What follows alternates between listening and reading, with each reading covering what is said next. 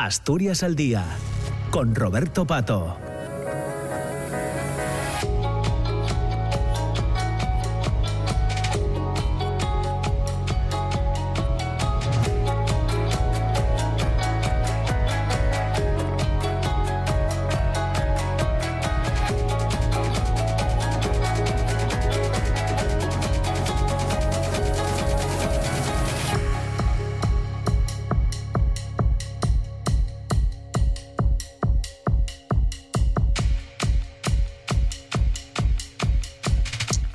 Ya estamos en las 10 de la mañana y 7 minutos.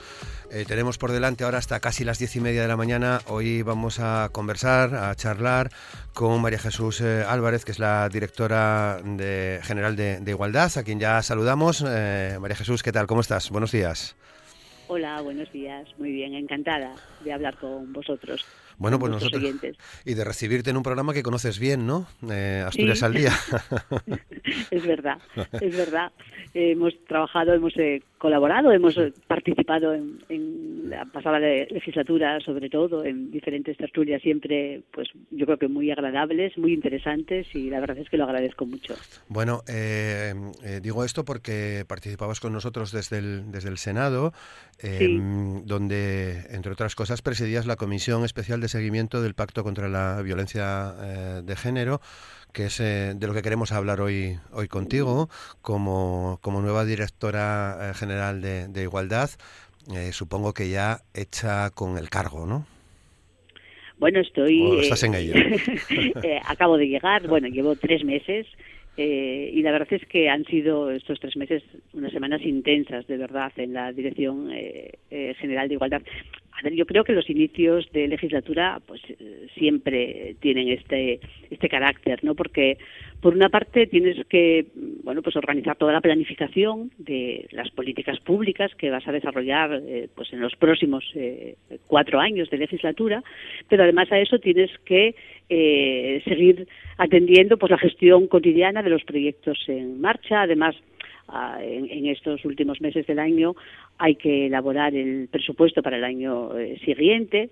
Bueno, y que todo eso hay que juntar que eh, estamos en noviembre, que es un mes que está muy marcado por, eh, por el 25N, ¿no? que es el Día Internacional contra la Violencia hacia las mujeres. Por lo tanto, bueno, pues sí, han sido unas semanas pues muy intensas, pero la verdad es que me he encontrado pues con mucho talento y con mucho compromiso por parte de quienes trabajan en la Dirección General de Igualdad. Y bueno eso facilita mucho las cosas y, mi trabajo. Claro. Bueno participabas lógicamente en la en la reunión de del Consejo que se celebraba eh, hace ya, hace ya unos días, del Consejo Asturiano de, la Mujer, que presidía la vicepresidenta y consejera de presidencia Jimena Llamedo. Eh, habíais, en ese consejo hablasteis de, algunas cosas que tienen que ver con, esta materia, entre ellas eh, este, la celebración, la conmemoración de este 25N, que el acto institucional será, si no me equivoco, si no recuerdo mal, mañana viernes, ¿no? Mañana viernes día 24. Efectivamente, mañana viernes, día 24, víspera del 25N, en Lugones, en el Centro Cultural de, Lugones, es el acto institucional, es un acto eh, conmemorativo, es un acto solemne, es un acto sobrio, pero en el que queremos reflexionar eh, no solo contra la violencia que sufrimos las mujeres por el hecho de ser mujeres y que está reconocida a nivel internacional, sino y concretamente sobre la violencia sexual, porque nos parece que es una realidad que está muy presente en nuestra sociedad, que afecta a todas las mujeres, pero particularmente a las jóvenes, y eh, que requiere poner el foco sobre ella sin miedo, sin tapujos y adoptar las medidas eh, necesarias para tratar de, atajarla. Precisamente con, unos datos, los que tienen que ver eh, con el eh, centro de, crisis que, se ponía en marcha hace un par de años, en el, en el 2020, con unas, eh, con unas cifras en, en, relación a los 10 primeros meses de este año 2023, donde han atendido a 296 personas entre víctimas y allegadas, que representa un 48% más que en el mismo periodo del ejercicio pasado. ¿A qué nos estamos enfrentando? pues nos enfrentamos a una realidad que está ahí.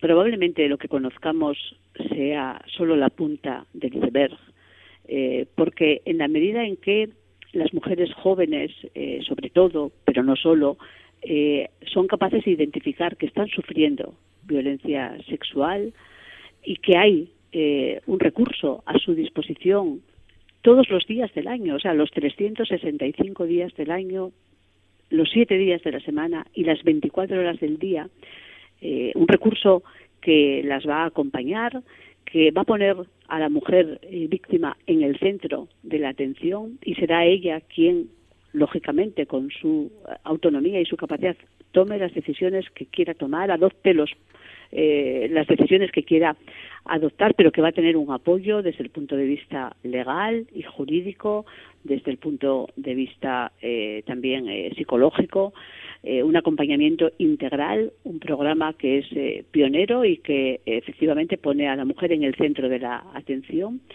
que no la va a cuestionar, que no la va a juzgar, que simplemente lo que quiere es ayudarla.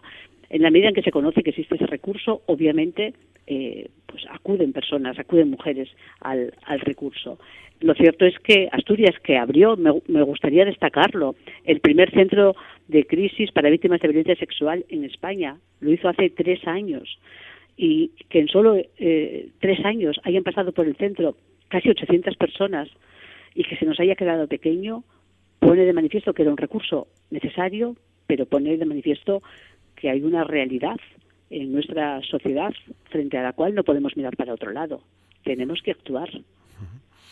Em, una de las características en el programa que hicimos ayer se ponía de manifiesto, por cierto, es que mm, en el centro eh, se atiende también a, familiares, a personas allegadas, ¿no? A, una mujer que haya eh, sufrido una, una, agresión sexual. Es una característica importante a tener en cuenta. Yo creo que sí, porque al final eh, la violencia sexual eh, destruye, destroza, eh, hace daño, un daño tremendo a quien la sufre, pero también a su entorno. Y en ese sentido, el proyecto de intervención, desde mi punto de vista, es muy interesante porque eh, incorpora a mujeres que estén sufriendo violencia sexual, que la hayan sufrido hace poco tiempo, pero incluso a personas que la hayan sufrido hace tiempo y que es ahora cuando quieren dar el paso de, de abordarlo, de, de compartirlo con, eh, en, un espacio profesional y que las va a ayudar, pero también a su entorno. Y otra cuestión que también hay que destacar, en el centro se eh, atiende también a menores, a menores de edad, a partir de 12 años. Y son eh, también muchas las mujeres que menores que están solicitando ayuda y apoyo en el centro. Desde que se abrió son 100 las menores. Y es una cifra que mes a mes eh, no deja de crecer y que es realmente preocupante. Yo creo que esta sociedad no puede eh, tolerar que las eh, mujeres sufran violencia sexual y particularmente no puede tolerar que las menores estén siendo víctimas de violencia sexual. sí, pero nos encontramos también con, por ejemplo, algunos datos de la de la encuesta realizada por la Fundación Faz Juventud eh, en, en, personas eh, jóvenes, uno de cuatro hombres eh, jóvenes considera que la violencia de género no existe, es un invento ideológico, pero esa opinión también aumenta entre mujeres jóvenes.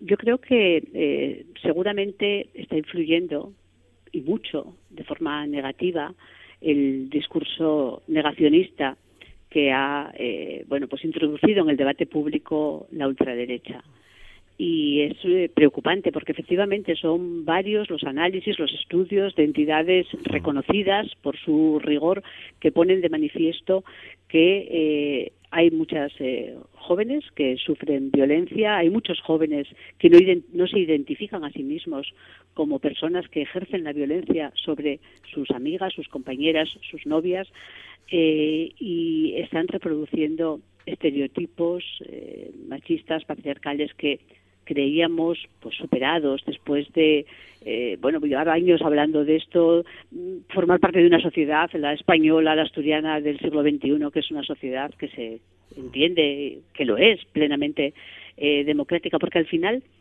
la violencia contra las mujeres es un atentado contra los derechos. Es seguramente el más grave atentado contra los derechos eh, de las personas, de las mujeres que se produce en nuestro país y todo ello está eh, relacionado.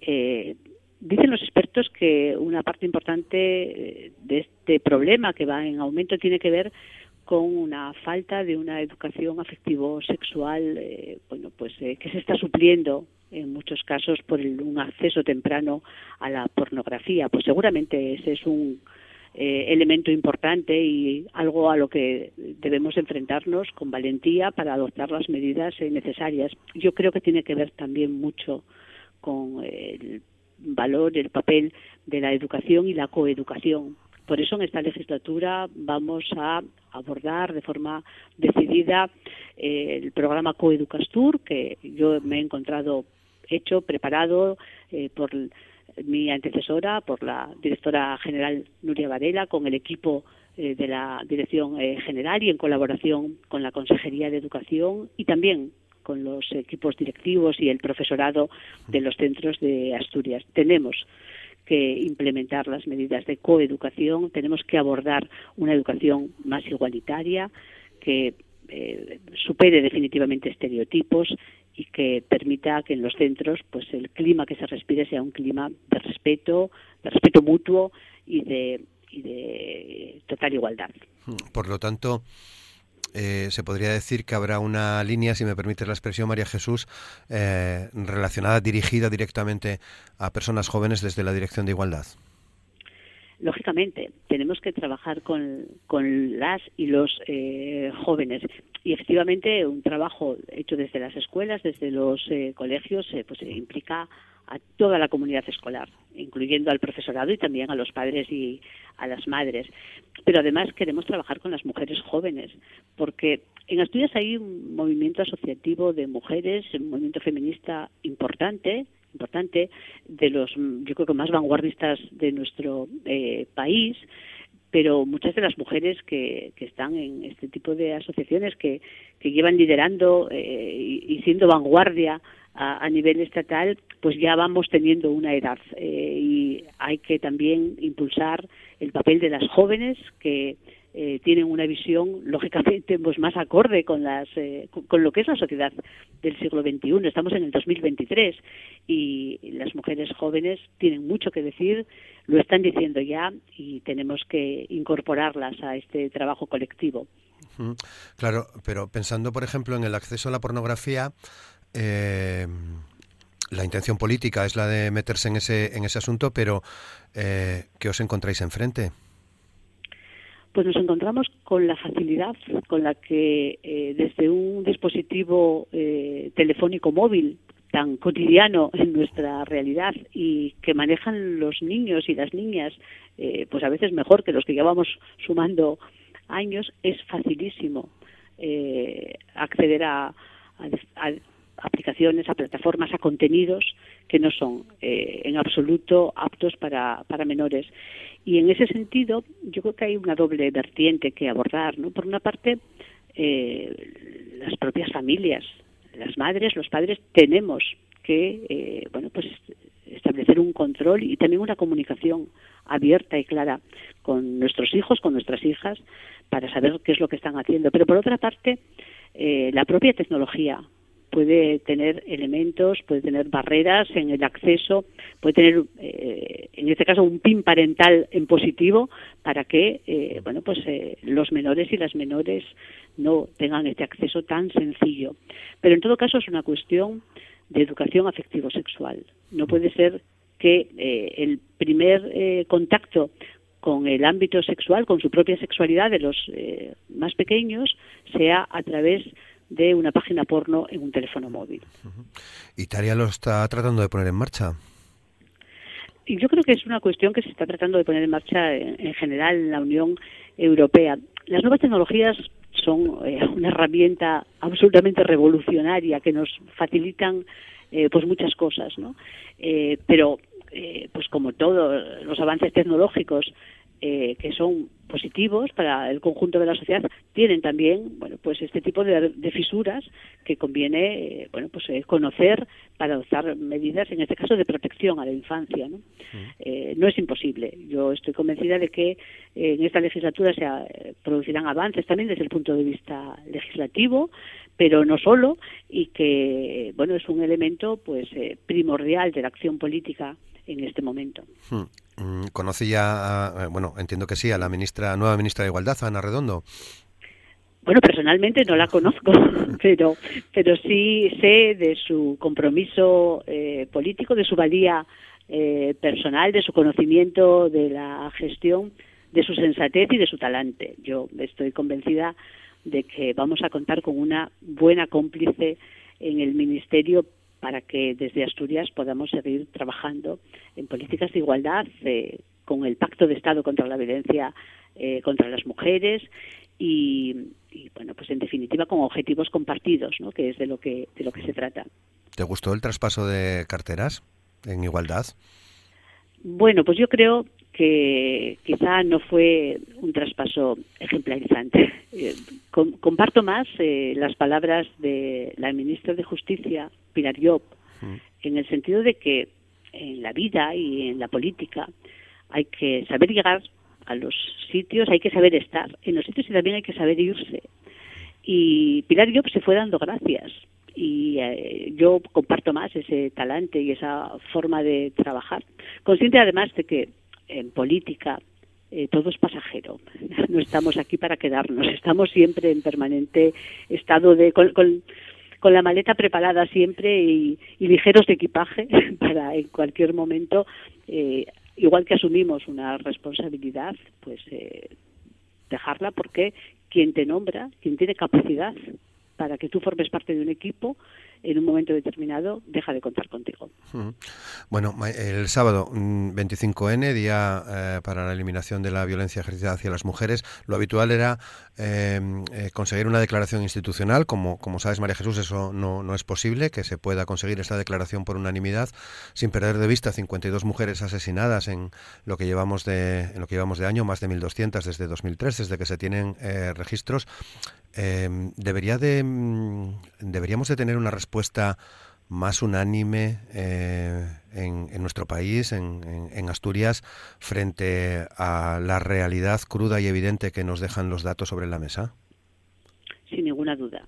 Es eh, realmente triste que la ultraderecha no comparta el, poner sobre la mesa eh, una realidad que está ahí, que además eh, no es exclusiva, de, por desgracia, de, ningún país, que se repite en todas las culturas, que se repite con independencia de la situación económica o social de las mujeres que la, que la sufren, que está reconocida a nivel internacional por todos los organismos y que eh, desde que eh, hemos tomado conciencia de ella, y España en ese sentido fue un Estado que dio pasos en la buena dirección, adelantándose a otros incluso en el ámbito europeo, estamos salvando vidas de, mujeres. Y que la ultraderecha haya sido capaz de introducir el discurso negacionista en el conjunto de la sociedad, pero sobre todo que haya roto esa unidad que supone reconocer un conflicto, reconocer un problema que está ahí, que nos afecta frente al que solo podemos ser intolerantes, porque frente a la violencia que sufren las mujeres por el hecho de ser mujeres, la sociedad tiene que ser absolutamente intolerante y condenar al maltratador, al agresor, al asesino. Eh, es realmente triste y lamentable que la ultraderecha haya eh, roto ese, ese consenso. Y lo que es peor, que allí donde el Partido Popular necesita a la ultraderecha para gobernar, esté también eh, comprando ese, ese discurso. Y frente a eso yo creo que lo único que cabe es que la ciudadanía española, eh, que es eh, una ciudadanía madura y que yo creo que mayoritariamente, eh, de forma abrumadora, comparte que hay que trabajar frente a la violencia contra las mujeres y que hay que poner medidas de apoyo a las mujeres, acabe poniendo eh, responsable y libremente a la ultraderecha en su sitio con el voto para que podamos seguir construyendo de verdad una sociedad que sea igualitaria, de hombres y mujeres libres e iguales y, por lo tanto, decente y mejor. Bueno, eh, vas a tener que venir más veces, eh, eh, María Jesús, porque nos quedan algunas cosas todavía por comentar y, poco tiempo, casi para, un minuto, ¿no? atajar todas las brechas, la digital, la salarial. hablas de mm, desarrollar políticas de manera transversal desde la Dirección de Igualdad. ¿Son mm, esos los retos que te marcas? Bueno, hay muchos retos. sí, son algunos, son algunos, porque es verdad que aunque hemos avanzado mucho, nos queda mucho camino por recorrer para alcanzar una sociedad de mujeres y hombres que realmente sean libres e iguales. Y yo creo que las mujeres hemos hecho nuestros deberes en materia de, formación, en materia de competencia eh, profesional, y sin embargo hay determinados espacios, sobre todo en el ámbito de la, de la empresa, de la gran empresa, en los espacios donde se toman las decisiones, los espacios donde realmente se dirime el poder, incluso en el ámbito académico, eh, también en el que las mujeres seguimos estando, eh, bueno, pues postergadas, ¿no?